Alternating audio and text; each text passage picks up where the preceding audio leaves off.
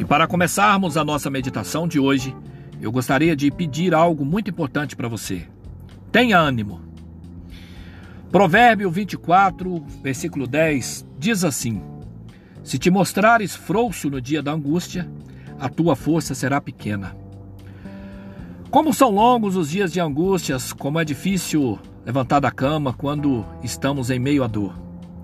Com um sorriso nos lábios, mas com o coração destruído Sim, infelizmente não estamos livres de tais situações. Somos carne, falhos, somos volúveis aos nossos sentimentos e totalmente dependentes de Deus. Através desse versículo, podemos entender que devemos lutar mesmo abatidos.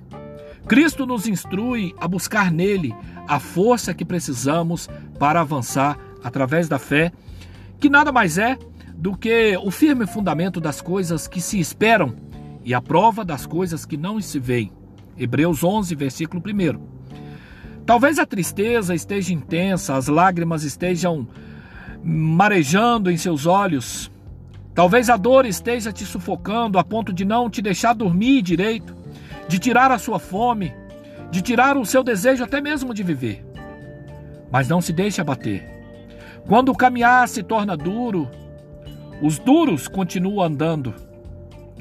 Faça de Cristo sua rocha, esconda-se nele. O Senhor é abrigo seguro para os oprimidos, uma fortaleza nos tempos da angústia.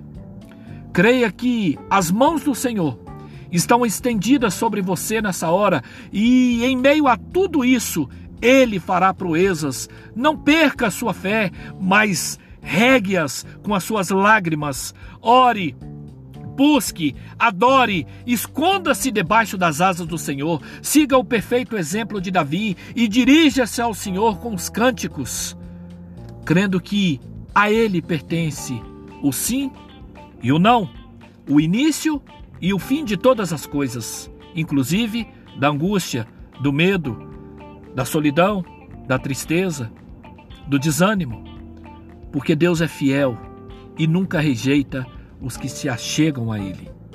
Que Deus possa te abençoar e que você possa ter ânimo e não perca a vontade de se animar todos os dias na presença dele, que tudo criou, que tudo pode, que tudo faz e que tudo deseja de bom para nós. Que Deus te abençoe em Cristo Jesus, nosso Senhor. Amém.